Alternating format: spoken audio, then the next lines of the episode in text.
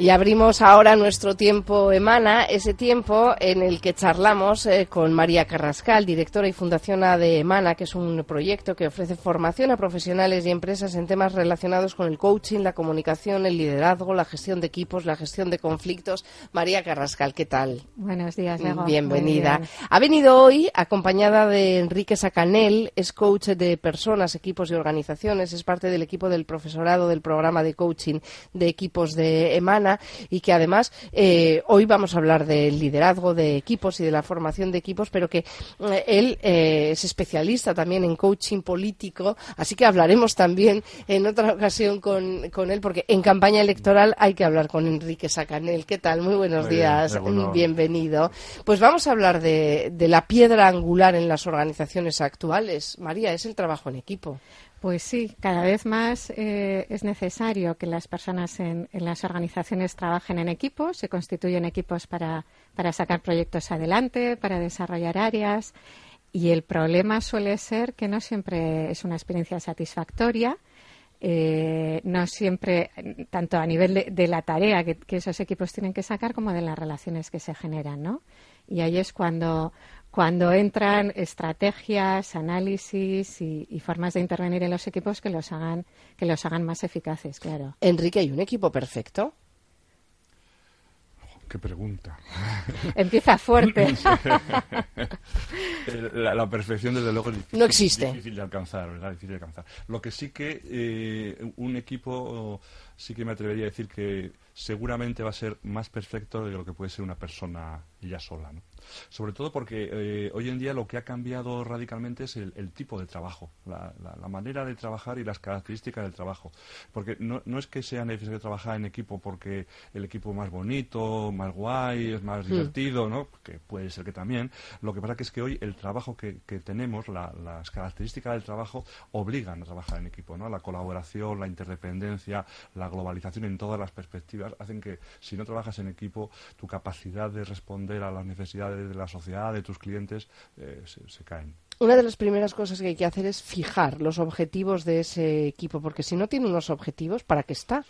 Sí, y, y podría pensarse que es una cosa bastante obvia, pero cuando un equipo es un equipo que se crea puntualmente para un proyecto, una cosa que va a durar seis meses, siete meses, construir algo, pues está bastante claro, ¿no? Pero claro, en nuestras organizaciones hay cantidad de equipos que, que son equipos estructurales, que están ahí, ¿no? Y cuando uno pregunta a ese equipo para qué estáis, pues te encuentras con que cada uno te dice una cosa distinta. Entonces, la importancia de tener una tarea compartida, un algo que entre todos sabemos que esto es lo nuestro, eh, es fundamental, porque sin eso eh, se pierde el rumbo, ¿no? Se pierde el sentido, se pierde energía incluso en la actividad. ¿no? Sí, puede puede pasar que, que, que, haya insatisfacción en un equipo porque cada uno piensa que de ese equipo tiene que salir algo distinto, ¿no? Y a veces la pregunta que acaba de hacer Enrique tan, tan sencilla como alinearse en torno al para qué está ese equipo, en torno al propósito, es, es muy poderosa porque es, es sencilla, pero, pero, pero es lo que va a alinear al equipo en torno a un propósito compartido yo, les propongo a los oyentes un ejercicio muy sencillo. A ver. Que eh, en la próxima reunión que tengan en su equipo, eh, digan cada uno que escriba en un papelito para qué estamos como equipo, individualmente. Y luego que lo lean y a ver qué sale. No, no hace falta para eso mucha ayuda externa para que tomen conciencia de hasta dónde comparten realmente el sentido del equipo. Y esto es aplicable eh, a entornos también mucho más pequeños, en torno a, una familia, a una pareja. Esto es aplicable a todo, ¿no? Mm, sí, también, también, también tiene esa aplicabilidad. Eh, una vez que nosotros hemos fijado nuestro objetivo y que sabemos que todos tenemos un objetivo común, ¿cómo nos organizamos? Bueno, las características del trabajo en equipo hace que haya que repartirse, que haya que construir entre varios y entonces eso hace que los equipos tengan un, punto de contacto que es cuando se reúnen, ¿no? cuando físicamente muchas veces, hoy en día también a través de otros medios, se, reúnen. Y, la verdad es que somos bastante penosos reuniéndonos. ¿no? O sea, nos reunimos mucho, pero casi eh, tan mal como las veces que nos reunimos. ¿no? Entonces, eh, un primer desafío para los equipos es ser eficientes cuando se reúnen. ¿no? Cuando están juntos. Luego otro tema también que es muy sensible en los equipos es lo que sería la carga del trabajo. Eh, y es algo que tiene mucho que ver de subjetividad. Eso es muy, muy sensible. Entonces, cuando hay una parte, algunas personas que piensan que otros tienen más carga que yo, y, no es fácil de buscar el equilibrio. Lo que ocurre es que es una conversación que muchas veces no se tiene en el equipo, o, o más exactamente, no se tiene en el lugar que toca, que es en el propio equipo, se tiene con los los que comparten tu idea tomando el café o fuera, ¿no? Entonces, eso también acaba generando mucho, mucho ruido, mucho, mucha ineficiencia. Y claro, genera mucho conflicto también, no solo que eh, eh, los demás tengan más carga que yo, ¿no? sino que yo tenga más carga que los demás. Esto también genera mucho conflicto, ¿no? ¿Es un conflicto diferente ese? Eh, bueno, suele ser el conflicto, porque en general los humanos tenemos una singular característica que vemos muy grande y muy importante lo que cada uno hacemos y nos parece que los demás no es tanto, ¿no? Mm. También porque muchas veces nos cuesta ponernos en el lugar del otro. Por eso el equipo, un equipo que sabe compartir, que sabe conversar, que sabe hablar de las cosas eh, y que sabe gestionar el conflicto que eso, que eso supone, es un equipo mucho más eficiente. Sería bueno, ¿no? Digo yo que en las empresas eh, todos pasásemos un poco por todas las funciones, ¿no? Para saber realmente lo que significa estar en una y en otra. Sí, sí, en la, en la práctica no, no es algo claro, no es algo viable. No es viable, pero sí, ¿no? y a veces incluso el poder estar un ratito en otra empresa distinta a la tuya, que también muchas veces te haría ver las cosas diferentes a como las ves, ¿no? Porque nos metemos en nuestro cubículo y allí, pues nada, empezamos a, alucinar sobre cosas y, no nos damos cuenta a veces de que estamos infinitamente mejor que el conjunto de las empresas que están alrededor nuestro. Hay cosas de las que no se habla en los equipos y debieran de estar presentes. Hay demasiadas cosas de las que no se hablan. De hecho, una, una manera interesante de diagnosticar un equipo es eso, precisamente. Saber de qué no hablan. Exactamente. Porque hay, hay cosas de las que no se habla y se sabe que no se hablan, pero hay otras que ya están tan enterradas que ni se habla que no se habla. ¿no? sea, y, tienen que ver con heridas del pasado, tienen que ver. Generalmente está relacionado con un eh, miedo enorme al conflicto, a que, a que hablar de eso nos destruya y entonces en vez de hablar de eso lo tapamos. Sin darnos cuenta que por taparlo no desaparece. Y nos destruye de una manera distinta. Nos destruye carcomiéndonos por dentro. Cuando somos capaces de hablarlo evidentemente si no somos buenos manejando ese conflicto nos puede llegar a destruir. Pero es la manera de convertir el conflicto en algo positivo porque el conflicto en sí no, no es ni malo ni bueno ¿no? lo malo y lo bueno es cómo lo gestionamos y eso cómo lo sacamos cómo hacemos cómo levantamos la alfombra bueno, con cuidado, con entrenamiento y a veces con ayuda externa, depende de, cómo sea la, dificultad o la herida. y, en un equipo, ¿cómo hay que pedir las cosas? Porque claro, aquí cada uno tiene su temperamento, eh, su forma de relacionarse, su forma de dirigirse a los demás, pero ¿habrá alguna forma, alguna fórmula para que no se haga eso, pues no sé, de una forma que a otros les pueda resultar agresiva incluso?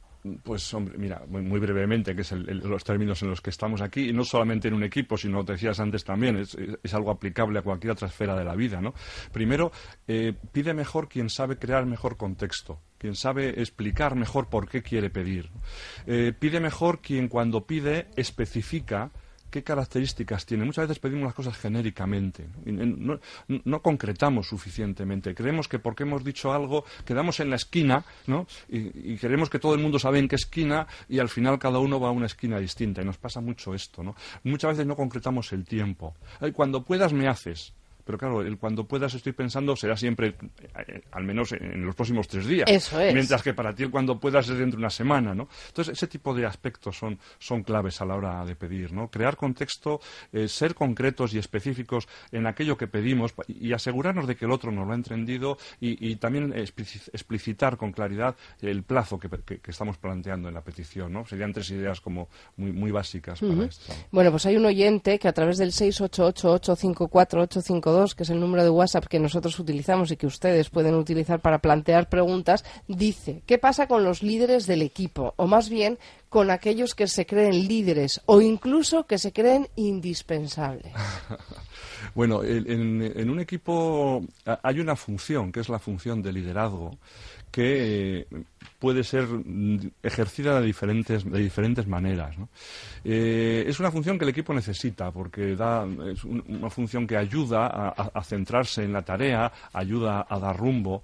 Eh, el problema que está diciendo este, este oyente tiene que ver con lo que podríamos llamar como los jefes tóxicos, ¿no? Entiendo, ¿no? Que va un poco más por ahí, ¿no? Aquellos, aquellos que, eh, asumen esa función y la ejercen de una manera que no contribuyen a, ayudar al equipo, ¿no? Y, y una persona así puede hacer mucho daño al equipo, porque está en un lugar muy, muy singular. Lo que ocurre es que ahí lo que uno que tiene que plantearse es, primero, si está en su mano cambiar esa situación, si está en su mano y si está en su mano qué puede hacer para cambiarla y si no está en su mano porque no le corresponde nombrar a esa persona y la capacidad que tiene para cambiarla eh, es, muy pequeña tendrá que plantearse cómo convive con ello eh, al final no, no tenemos muchas más eh, no, tenemos un mando a distancia. Yo suelo decir que si alguien lo inventa se, vamos, se va a forrar. Bill, Gates y esto es nada ¿no?